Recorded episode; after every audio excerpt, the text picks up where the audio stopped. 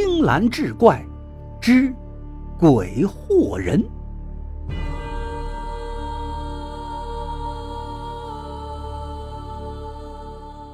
话说琅琊县有个叫秦巨伯的老者，年纪六十有余。一日去朋友家喝酒，深夜才回来。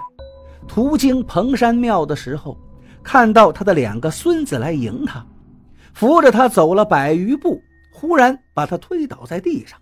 一个孙子用手把他的头按在地上，骂道：“你这个老东西，前些天打过我。”今天我要杀了你！秦巨伯吓得够呛，想起前些日子确实打过这个孙子，于是干脆装死。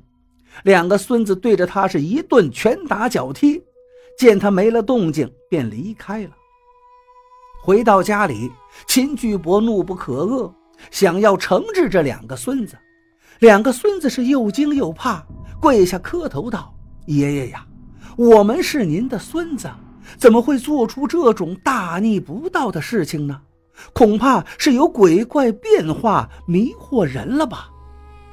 秦巨伯想了想，也觉得这事情有些蹊跷，便相信了他们的话。过了几天，秦巨伯假装喝醉，再次路过蓬山庙，果然又见两个孙子迎上来搀扶。秦巨伯出其不意，将他们紧紧抓住，让他们动弹不得。拖回家后，见两个真的孙儿正好端端地待在家里，得证了他们的清白。